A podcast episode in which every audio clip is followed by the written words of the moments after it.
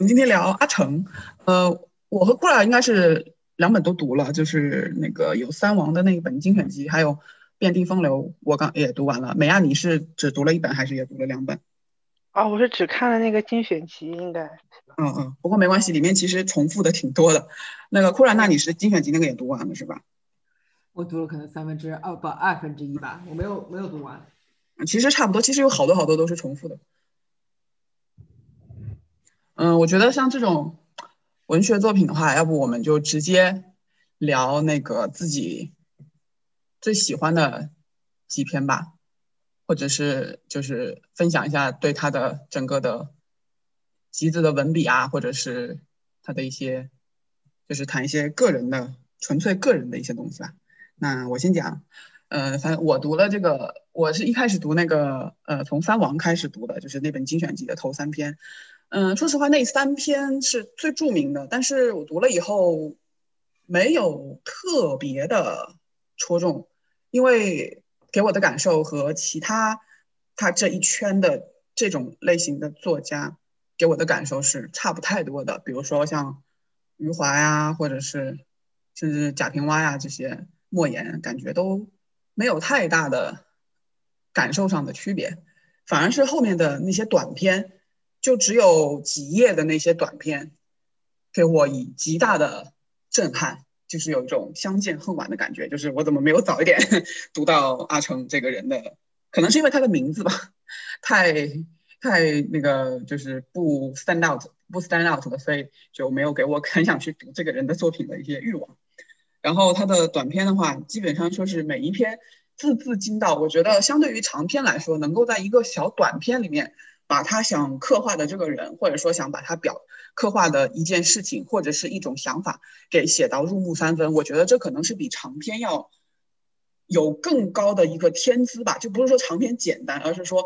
它的侧重点不一样。短篇的话，你就是要在这么小的篇幅中，把一个人活灵活现的全部的描画出来。比如说，我现在能够第一个进入我脑子里的就是那个写有一个洁癖的。叫老林还是谁？我忘了他叫什么，因为他的名字、人物的名字都不是很、都不是很那个，不是很突出，就可能是老老林吧。就是说进入他家之后，所有东西全是白的，墙是白的，地是白的，床是白的，连书都是拿那个书皮，就是白色的白色的纸包起来，然后就把一个强迫症加洁癖的那个形象非常好的，就是非常鲜活的摆出来，然后包括后来他们那个主任来找他谈话的时候。的一系列的动作，他的眼神盯着什么地方，他的表情是怎么样的，就是非常的活灵活现。而且像阿强的话，他写从三王开始到后面的短篇，其实都是有带到文革的一些影子在里面。但是他妙就妙在，他没有直接写这个人啊，在文革中遭到了怎么样的啊，怎么样的这个残害也好呀，或者是荼毒也好，他不会去写这些，但是他会把这个人从。经历了这些事情之前和经历这这个事情之后的两个形象拿出来对比，然后一对比的话，那个反差有时候就很明显，有些有时候就不是，就是比较比较隐晦。但是用这种呢，它就是既绕过了，就是就是怎么说？之前的话，我读那些写文革的书，读的有点多，读的我都有点审美疲劳，就是。天天的看那些特别惨的事情，从那个上海生死节，上次美亚有参加，从上海生死节之前开始读那些，就是比如说像余华的那些作品，就是会对文革那段时期有点产生了心理上的一点点的排斥，就是不想再读这个时期的作品了。但是读到阿成之后，他完全是从另外一种方式去写这些人经历过文革之后的一些蜕变，但是就不会写的非常的苦辣仇深，不会让人觉得哇好惨啊，好痛苦啊，就不会是那种感觉。反而可能更多的是注重于这个人在经历了这些劫难之后，他有一些什么样的变化，读起来反而是会比较轻松。但是那种轻松又不是以一种戏谑调侃式的轻松，而是也是就是用他那种完全白描的手法，然后来就是呈现出来，能让你感觉到这个人经受过的痛苦，但是又不是以一种很直给的痛苦的语言去写。所以我觉得这个哇，这个文笔实在是太牛逼了，只能说是嗯，非常的就是非常的拜服吧。所以就很喜欢，所以读完那个精选集之后，我就马上又去买了那个《便利风流》，又重新就等于一口气把两本都读下来。嗯，对，然后这个是我的一个总体的感受。那你们再分别讲一下，然后之后我们再讨论啊，就是挑选出一些我们比较喜欢的呃短片或者是章节来去嗯分别去讨论吧。那下一位美亚先来吧。嗯，好的。我其实看的时候有一点囫囵吞枣的，因为我这前段时间一直在忙忙一些那个别的事情。但是我印象有有几篇印象还是挺深的，有一个那个粮仓，然后那个古董什么的，我觉得他那个文字其实还蛮有自己，就是比较有怎么说呢，有点像他那个年代的那个风格，还是蛮明显的。然后用词啊、遣词造句之类的，然后就是你刚才提到一点，我挺同意的。我大概查了一下，他好像也是文革那个过来的人，应该也受到波。波及了，但是他的文章里面好像没有那种很苦大仇深的那种呃色彩在里面，反而给人一种很平静的感觉。而且他他他嗯，有一篇就是他那古董那一篇也也让我觉得他这个人看问题或者说看事看看那个历史啊，看世事变化，可能心态也比较平静，就是可能和个人的态度有关吧，嗯。我觉得像这种心态倒是蛮好的，因为人像一生嘛，难免会遭到一些磨难啊，或者说是一些不是很幸运的事情。但是如果说，如果说心态因此垮了的话，那可能对后面的人生影响还是挺大的。嗯，对我大概就想说这么多，然后后面讨论具体篇幅的时候我们再聊。好的，那酷然你来说一下吧。我来了，你们现在听得见吗？可以。我我其实对阿成没有那么太多的感觉，因为之前我知道他的那个文风是汪曾祺派的，然后那个时候我一读我就觉得啊，他 你说他是汪曾祺派的，他的水气在哪呢？就是我没有感觉到他的水气，但是我同意有你的有一个感受，就是我觉得他是白描型的，就他有很多留白的地方，然后他留白的地方呢，我觉得他给了你很多空间，你可以在里面游走，这种游走的感觉是挺飘的，这个飘的感觉我还是挺喜欢的。然后呢，我觉得他嗯，他是挺精干的，就是他是挺。强悍的，但是他没有那种，我一读我觉得他很像北京人，然后呢，他就是那种北京人的气息。我不知道你们两个有没有深深的感觉到他北京的气息，但是他的北京的气息跟北岛啊那一波北京的那种土著的文学家又很不一样，所以说我说不出来，他给我的感觉有一点像一个，就是他在那个三王里面写到的那种人一样，就是我就是我。我就是那个树上的一个疙瘩的感觉，就是如果不是不是我不是指树啊，就是说我现在就是一个个树瘤长在那个地方，但是我长得很愉快，就是这种感觉。呃，汪曾祺，我可能是因为读过比较早了，我当时没有太多，我就是可以看到他就是对呃前言或者是自己的采访里面什么的有很对汪曾祺非常的。推崇啊，有点好像嗯师承的那种感觉，但是我自己读的时候，我没有感觉到太多的共同点。一个就是他们的因为我的态度，对，就是汪曾祺的话，比如说他那个人间草木，还有五味，还有一些书，就是他是，我感觉汪曾祺是那种更加的，更加的。汪曾祺是很文人的，呃，汪曾祺是很中国味儿的，我觉得。对，就是他更加的放得下那些东西，才会去。呃，注重生活中的吃啊，然后衣食住行这些，从这些地方去感受生活中的那种美，是更加的那种豁达、那种开阔的感觉。阿成的话就是，他还是就是他的文笔虽然好像很豁达，但是他其实还是很能够抓得住，尤其是那种阴郁的感觉，对对人性中的那种那种造成的搓搓磨，他是很他是能看见的，只不过他选择用一种豁达的心态去看这些事情。然后汪曾祺的话是感觉已经是。就是，我就完全我觉得挺可爱的。对，但是我问你一个问题啊，问你一个问题啊，比如说，我觉得就是说，比如说汪曾祺的那种留白之间啊，他有一种水气，对吧？然后，但是呢，我是赞同阿成之间是有留白的，但是我我说不出来阿城之间的留白是一种什么样的气息。你说他是燥气呢，他也不太燥，你知道吗？这个就有点玩味。水气你指的是什么？水气你指的是什么？汪曾祺就是一种水气。以前有我以前法就是汪曾祺有一本说，有一个法国的一个艺术家评论他，他的他的字里行间里面有一种水气，就是汪曾祺的东西给我的感觉吧，就他除了留白之外，他有一种雾气，就是水蒙蒙的感觉，就很中国化。但是但是阿成不是，阿成已经非常现代了，但是他他也是有留白的，这个我是同意的。但是我就是感觉不出来他的留白之间是一种什么样的感觉。比如说你说石涛吧，就是写画画中国画那个人，他就是一种造气啊。还有仇英，呃，不，我说一个最最近代的吧，比如说徐悲鸿，你认识吧？徐悲鸿他就没有水气，这个能够感受到吧？这个感受不到，我们不是不是搞艺术的，感受不到你说的这种。那徐悲鸿他不会给你水的感觉，他就就什么叫水的感觉呢？这个你需要就是比如说什么叫水的感觉？那比如说，呃，以前博客说艺艺术里面不是有同志说吗？美学里面有同志说，他就说，呃，为什么中国人会把老鹰和松放在一起，或者日本人把老鹰跟松放在一起？因为老鹰跟松有一种相同的一种性别。为什么杨柳要跟黄鹂放在一起？因为它们有相同的气息。嗯嗯。这个能够感觉到吧？所以说，你把这个往往外延伸，就是说，如果你再看到徐徐悲鸿，你再去想汪曾祺，你觉得他们俩能放在一起吗？他们不能啊，所以呢，就是还是没有 get 到，所以呢，所以水气是什么呢？所以我的我我怎么能够说这么玄学的东西？但我的意思就是，你你已经感受到了，就是说他们不能放在一起，那么他们两个给你的气息是完全不一样的。那么你可以感受到汪曾祺他给你了一种气息，我只是不知道阿成给我的气息到底是什么样的，所以我想问你，阿成给你的气息是什么样的？不是你这个气息指的是什么呢？就是什么叫？就是你的主观感受呗。如果你要说的很精确的话，因为你不是说主观来讨论这件事情吗？那就是一种气息啊。气息，嗯，我都之前都没有想过用气息这个词去 描述我的感受。就是你跟他之间的关系，他带给你了什么样的气息？就比如说某某一件艺术品，它给了你什么样的感觉？就是这样，就是你的主观感受。嗯，这个问题有意思，那我得想一下。啊，你不是说他留白吗？然后你说了，然后你觉得中间有一个让你觉得相见恨晚。我想说，你是对什么东西相见恨晚？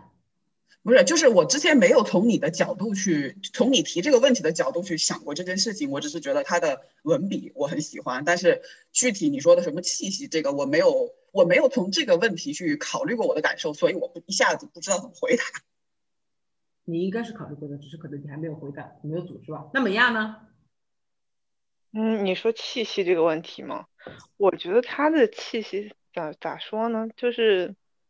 我看那文章有一种有，就是给我感觉很平淡，就好像我经历了一些事情，但是我也没有什么心情绪起伏，呃，我的情绪起伏也很小，我就想说给你们听听，然后就这种感觉吧。我我不知道这种叫什么气息哦，我我我我也体会的不是很明确。对，就是我们不做艺术的人，可能没有办法用这种很就是很艺术化的这种东西去表达。嗯，或者这么说吧，就是如果我要我描用一个一个场景来描述，就是阿成的这些短片给我的感受，就是他要给我介绍一个他生活中认识的一个人，比如说这个有洁癖的老白，我刚才看了一下那个人姓白，嗯，当然他当然要姓白。对，比如说我认识这个人叫老白，然后我不是他，所以我当然无法走进他的内心。但是呢，我可以描述他的生活中的，呃，行动坐卧，他的言谈举止，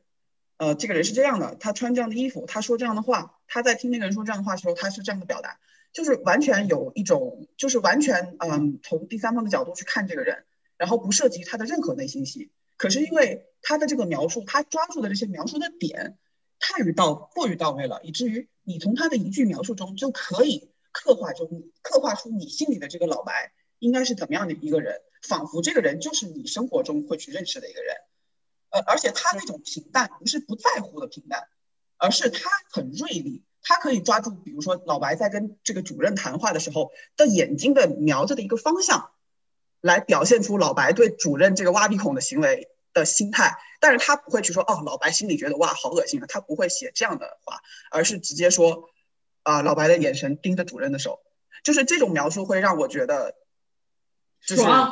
感受非常的，就是说他的感受非常敏锐。就一个人，你要去，比如说我跟美亚去介绍库拉这个人，我可能讲了一大堆洋洋洒洒的好几万字，但是没有一个是抓到点上，以至于我全部讲完之后，美亚还是不知道库拉是一个什么样的人。但是对于阿成这样子目光如此锐利的人，他可以只描述一句话、一件事情，马上让美亚心目中就哦，库拉这个人是这个样子的，就是这种功力是很。很非常非常震撼到我，所以我可能没有办法用这种，比如说啊，徐悲鸿跟这个谁谁谁的区别去描述这个阿成给我的感受，或者说气息这样的概括性的东西。但是对，就是如果是刻画一个场景的话，我觉得在我脑海中是他的短片给我的是这样一种感受。不知道这样有没有回答你的问题？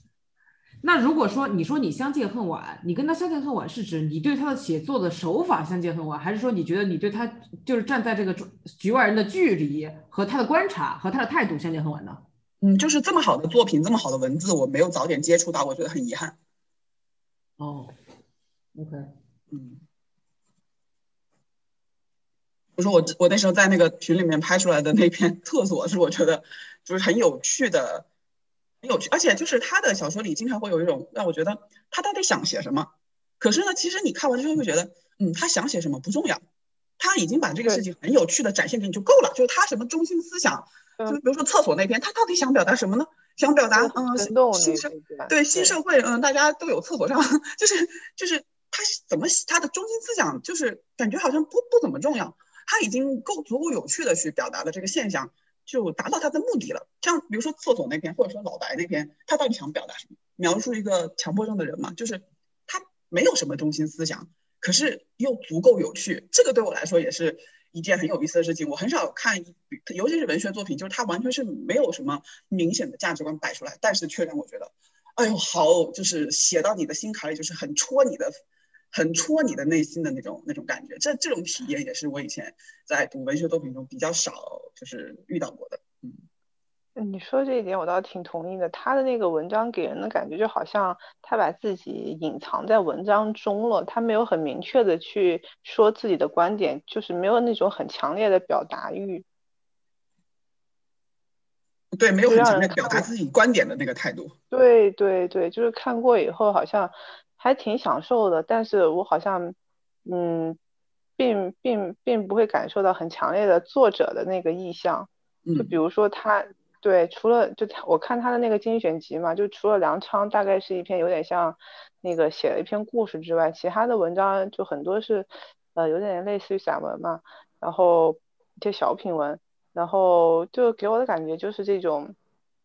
啊，读的时候还挺愉悦的，但是好像就像你说的，就是并没有很明确的去感受作者想要告诉我一个什么样的观点呀，去剖析一个什么问题呀，就没有这种感受。你刚才说的那篇叫什么名字？呃，我说那个粮粮仓是一篇有点像一篇故事嘛。粮仓，我好像没看到，我在找，我在搜那篇，但是没有搜到，没有搜到这个标题。就是他写了一个。我觉得你们两个这个问题让我有点震惊。嗯，哪个问题？就是你们说他没有故意的要给你抛出一个什么什么观点什么的。嗯，那你是怎么看的呢？我没有啊，我觉得你看文学作品为什么要跟？文学作品不应该有观点啊，呃，不是，就是说不是应该有观点，是你已经习惯了在很多文学作品中会很明显的看到读者的观点，然后第一次看到有个哇，居然是完全没有观点的，就是怎么可能呢？我觉得，但是很多都会很明显，比如说我刚才，就刚才我比如说点的那一大批的，就是会写文革时期的那些那些作品，其实你可以很明显看到他在批判啊，但他不是文学作品啊，啊。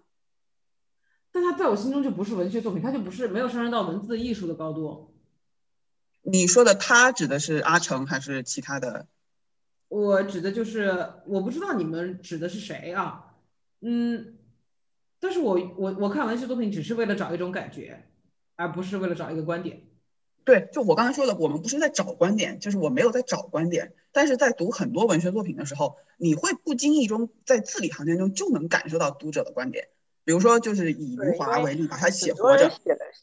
对，你就可以明显看到他字里行间就是在透露出想要描述就是生活的，呃，他就是他想要让你感受到的就是他要描述这个生活的生活的艰辛，这个活着的痛苦，然后写这个这个男男主角从一开始的时候那样一个呃公子哥到最后孑然一身。然后经历那么多苦难，身边人全部死了，就剩他一个，就是想要刻画出一个人一辈子这样很孤独的这样一个一个一个一个这样的过程，或者是《许三观卖血记》，卖血记里面就是要，其实也就是有有点要表述描描述这个啊吃人的社会的那种一种，就是他的观点你没有找，但是对他们来说，他的观点会很明显的写在上面，比如说莫言，他就是我就是要批判计划生育，就是他的观点很明显，你不去找，但是你就能够扑面而来那种感觉。但是阿成的话，你看完之后发现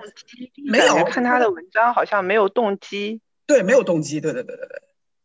我我想想啊，我觉得我看余华那么多，我也觉得他动机也很单纯。就如果你要说他有动机的话，但是动单单纯他也有啊。他看他的文章让人觉得没有动机，就是你不知道。我觉得阿成是有动机的。如果你们要这样讲的话。就是单纯的动机是单纯的动机，复杂动机是复杂动机。但是阿成的话，是因为他的文字过于有趣了，就是你读完之后，你也不会去想他动机是什么，然后他的动机也不会扑面而来的，就是扑到你的脸上。也许他有，但是反正我读完之后，我呃，当然那个三王是比较，因为他可能稍微中篇会呃篇幅会大一点，但是那些短篇的话，你会觉得他到底要写写什么？他写了一个强迫症。那你之前看白先勇也没有动机啊？白先勇动机还不明显吗？白先勇动机很明显。What？我觉得这这个这一趴让我很好好好好 confuse。就是白先勇，就是比如说那个镊子，这个很明显就是要以为呃同性恋的生活的悲惨来那个描述在台湾那个年代，就是社会底层的人的 struggle 啊。然后他们每个人是 以自己的方式去 struggle 在这个生活里面。然后台北人的话，就是像后来欧阳子分析的，就是要以这些短篇来去写他的文化上的乡愁啊，就是这一批不得被迫背井离乡的人怎么样试图把上海的这个呃这种生活，或者说呃中国内地的很多城市的生活复刻到台北，就是他背后的目的很明显啊。这个白先勇，这我觉得就很明显，他而且他是贯穿始终的。我没什么目的啊，我觉得，我觉得。可能是我们切入点不一样，我我现在是这样猜测的啊。嗯，对，我觉得这可能是我们对“目的”的这个词的理解，但是在对象白先勇，我觉得目的性很明显，就是，而且他很明显的告诉你，OK，这篇这本书我就是要写这东西哦，只不过因为他写的太入木三分，而且文笔太美了，就是他目的性很明显，你也不会觉得他好像在向你强行灌输什么东西，这个也是他的功力。但是阿成给我的感觉跟其他的我之前看过的所有这些作家不同，就是。呃，当然，汪曾祺也是，汪曾祺也是一种没有没有什么目的，但是那是另外一种境界，就是我真的感觉不到他有在刻意想要向你表达什么，就是读完之后让你觉得啊，好有趣啊，这些人仿佛就生活在我的周围，但是我不知道他写这些阿猫阿狗、甲乙丙丁、路人甲乙丙丁到底是为了什么，但是不重要，只要有趣就可，就足够有趣就好了。然后我还是没找到美亚你说的那篇粮仓是在哪里，它的标题。哦，我才发现，我看的我看的其实是他的那个，他的那个叫什么？短篇小说集不是精选集，哦，我才发现。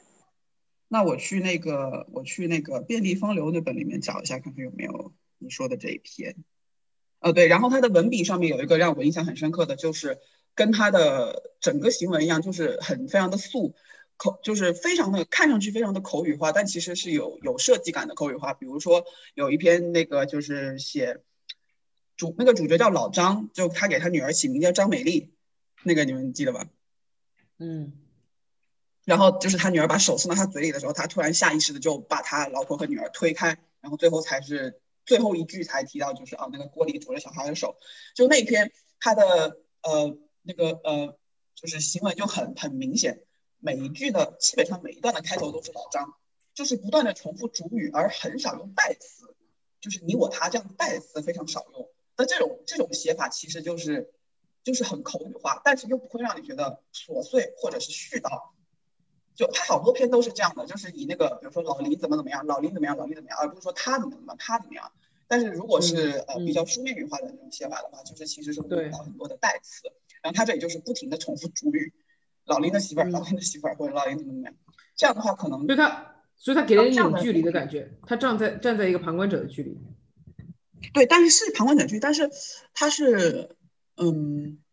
就说用代词用他和用这个老林老张还是有区别的，对，就有什么对，给了一种区别，但是我说不出来，但是我说不出来它那个区别在哪，这个你们有没有？我妈可以跟你说出来，但是你需要打电话给我妈。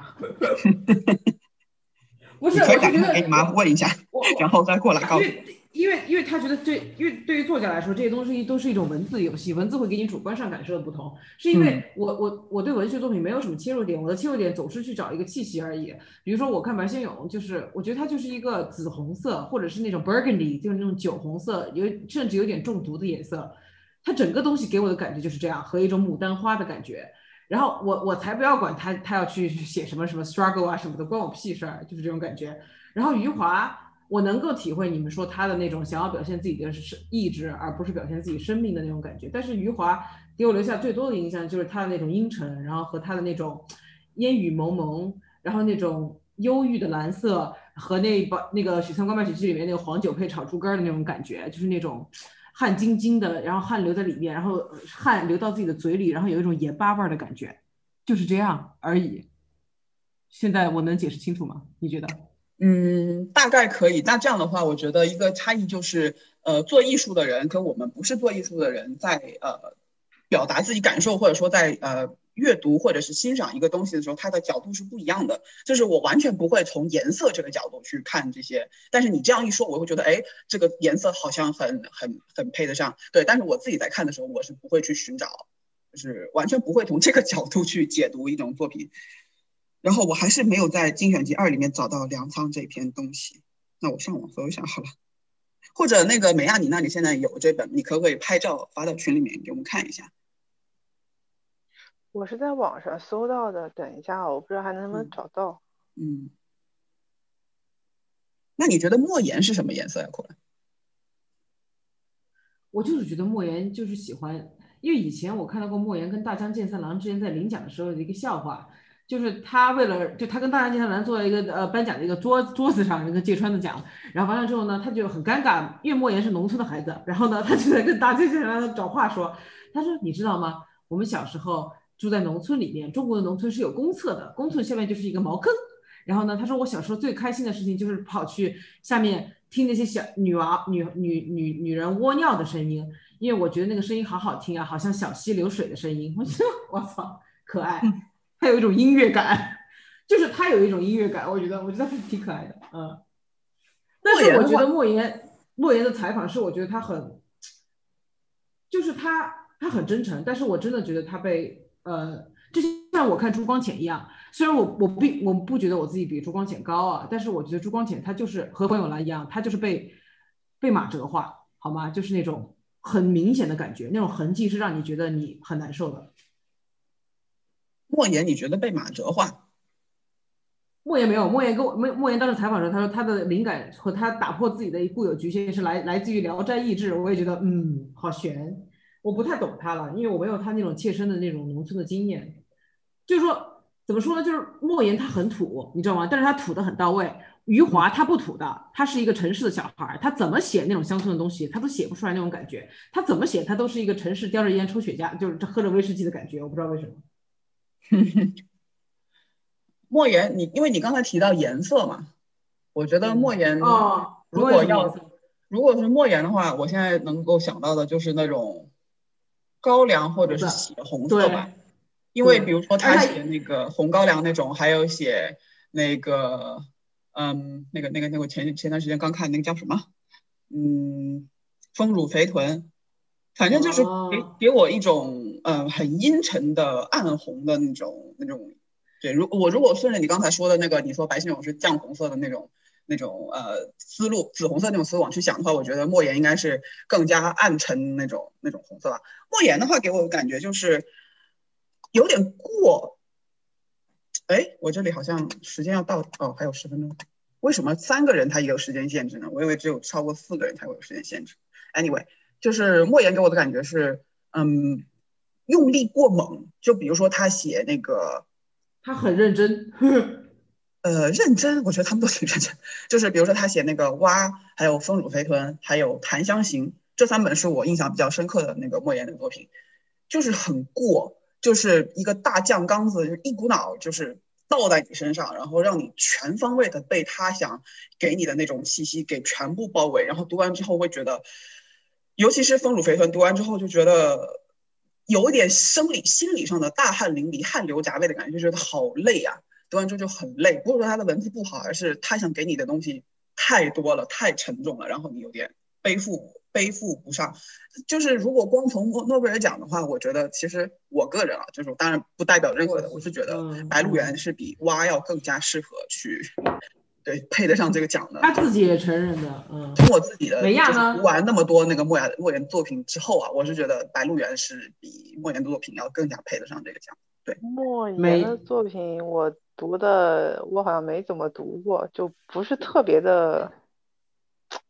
怎么说呢？就感觉不是特别的感兴趣吧。我倒是大，但是倒是很多是听说过，但是没有刻意的去读。嗯。那你对你对中国国大大陆那个作家，你对什么比较有感觉呢？呃，比较有感觉，这咋说？嗯，这个还真不好说。看的不是很，其实我看的不是很多。然后有的时候，比如说碰巧看到什么感兴趣的，可能就会搜来看一看。然后之前小的时候看书吧，那个时候上学，呃，看了一些呃课本里面有鲁迅的嘛，然后我搜过鲁迅的，然后发现他写的那个《朝花夕拾》这种啊，就是和他和我们教科书里面的那个风格还倒也不是完全一样的，就是就是那个倒是能读得下去。然后就是还是讲到那个文本，我刚才随便翻他那个那两本里面的短篇，我发现阿强的那个文笔有两种很极端，就是两种两种风格，一种是就是他在写人，也不是写人，就是说比如说在写，嗯，那种就是写刚才说的老白的那样的人物，或者是老张那样的人物的时候，他会非常用极尽朴实之能事，用那种很很彩很接地气的语言去写这个人，全都是全都是白描。但是呢，在好好多其他篇里面，反而又是特别很艺术化的的时候，对对对，很艺术化。比如说我刚才随便放到这个峡谷，直接什么纷纷冷他气漫其实思考是很深的，其实。对，什么收掉一身年汗，径至峡口，倒一株大树，连根拔起，思谷里出了什么不测之事，把大树吓得跑，一仰跤翻在那里。就是呃，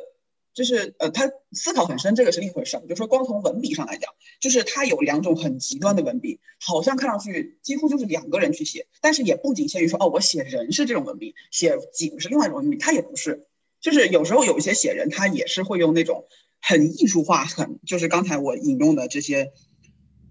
那种那种文笔去写，但是他在写其他一些一篇点点段的时候，嗯又会用很白描的语气，就是一个人可以 写写出这样子截然相反的两种文笔，也是也是蛮有趣的一件事情。我觉得你还是挺厉害的嘛。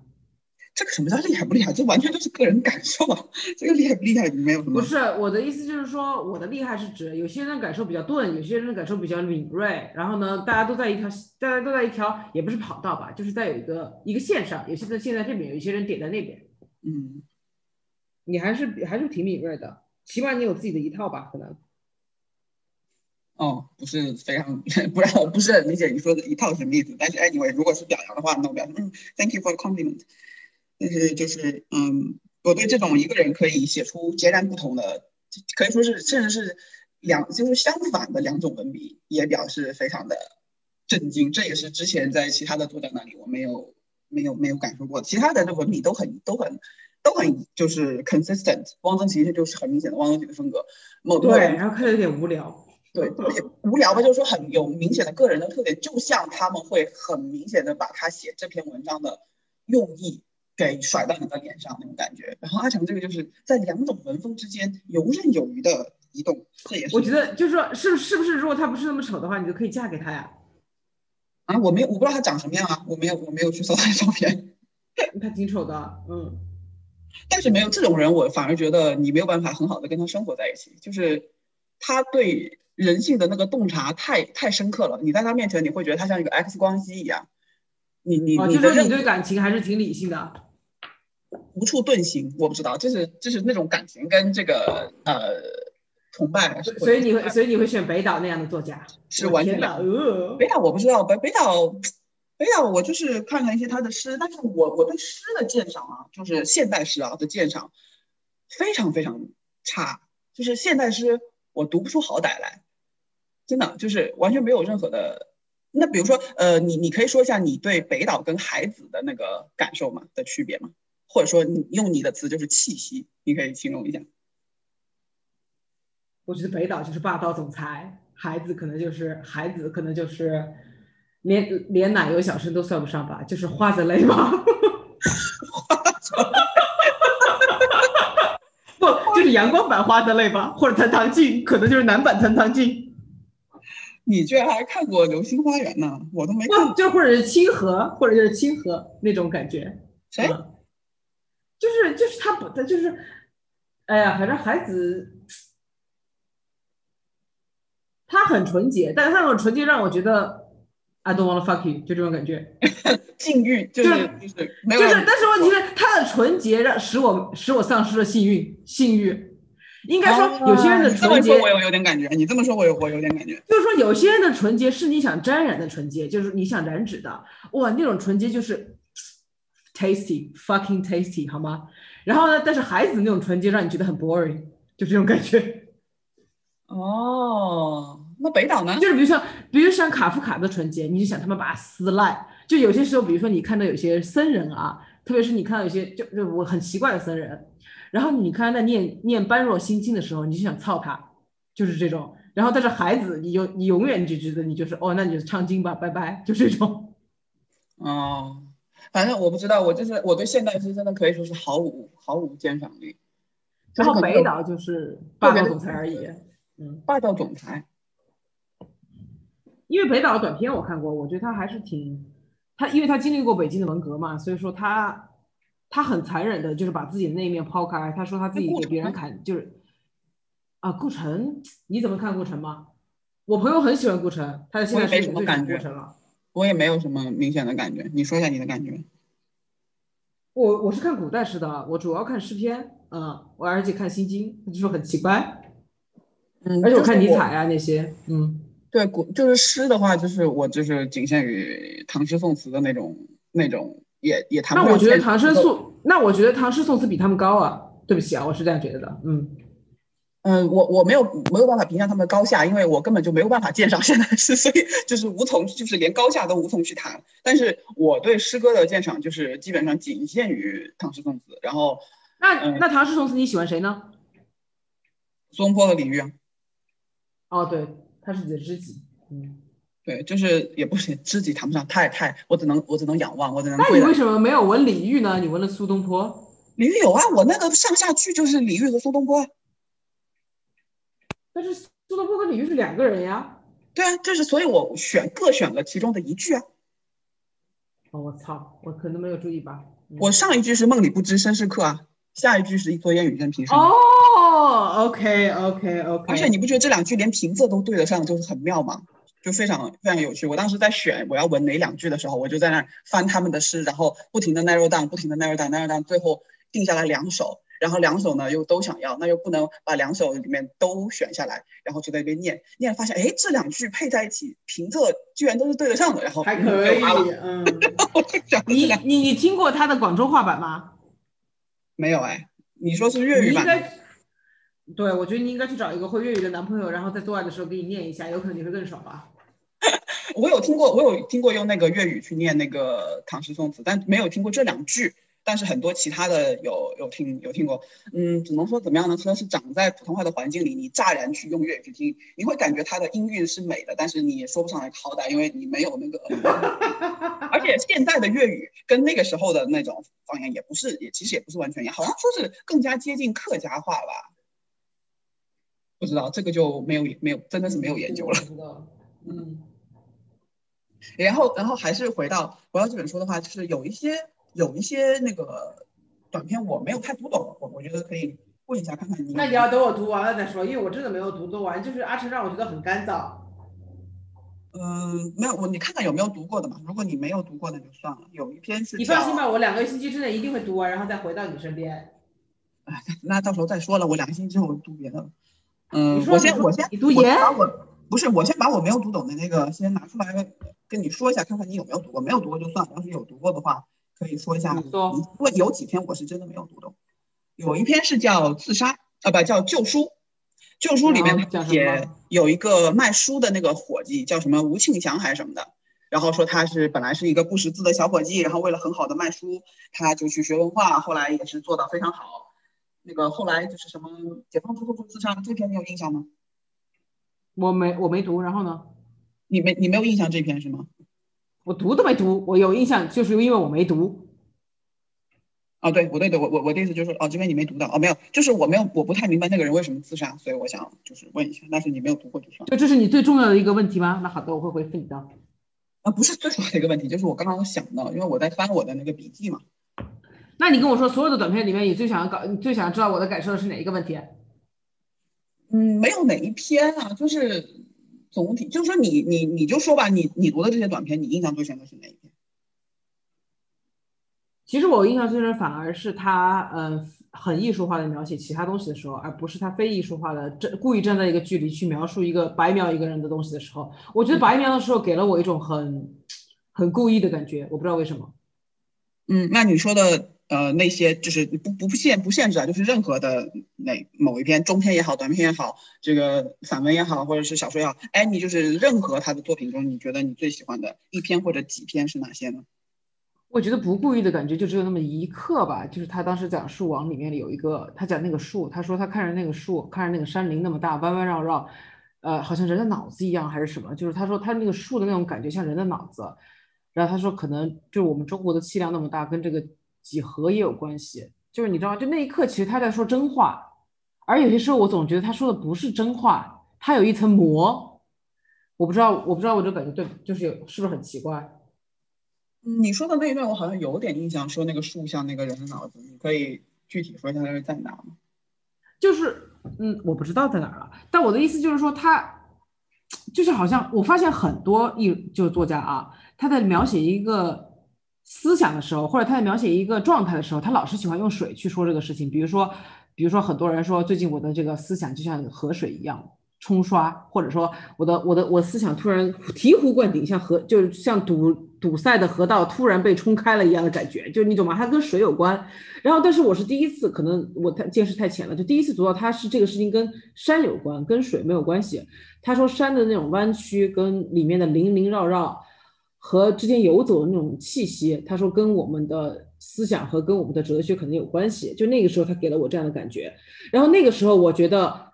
他在说他自己，你知道吗？因为他的这整个呃气息给我的感觉就是他是一个弯弯绕绕的人，嗯，他有些地方是假的，虚虚实实的，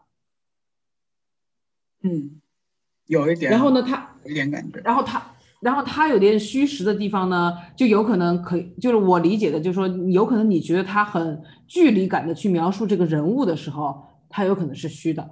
嗯，而且有可能是故意虚的，因为他不想要。嗯嗯，就是他也可能，他我觉得他的哲学是，他根本不可能去了解这个人，所以他只能客观的站在一个温柔的距离去观察这个人，所以他是故意站在这个距离的。但是我就是觉得像我这种非常暴力的人，我觉得你就可以直接上他，就是这种。嗯，大概可以 get 到一点你的意思，就是他的那种那种距离感，或者说完全客观那个角度是故意要表现出这种，嗯嗯，还是你觉得他很真诚？不，他是很真诚，因为我觉得他对于他的哲学来说，他是绝对觉得我不可能去了解你的，我只能站在一个温柔的角度去阐述你而已。嗯嗯嗯嗯嗯。那我觉得这个很有意思，这是比较好意思啊，就没啥好意思呀。我觉得，我觉得没什么好意思。他很干燥，我不想操他，好吗？这点就很很挺挺戳我的，就是会让我想要去戳个毛线，他不戳我，好吗？你又不是去读人家作品，就是不是一定要去睡他，你可以睡其他人嘛。他们是给不能给我，这就是他不能给我灵感，就这么简单。嗯，啊啊，那那我是从他那里得到挺多的灵感。还有一篇，还有一篇我没有，我还有一篇完全没有读懂的，是在《遍地风油》里面的，你可能读过，那个标题叫《定论》，你记得吗？当然不记得，短篇我根本就怎么没怎么读，就翻了一下，我觉得哇，它好干燥。然后呢？哦，那就算了。那这篇我也是没有读懂，就是全篇，就是那刚才我跟你说的旧书那篇，我只是没有懂那个男主角他为什么要自杀，只是这一个点。但是那个定论那篇，我是从头到尾我都不知道他，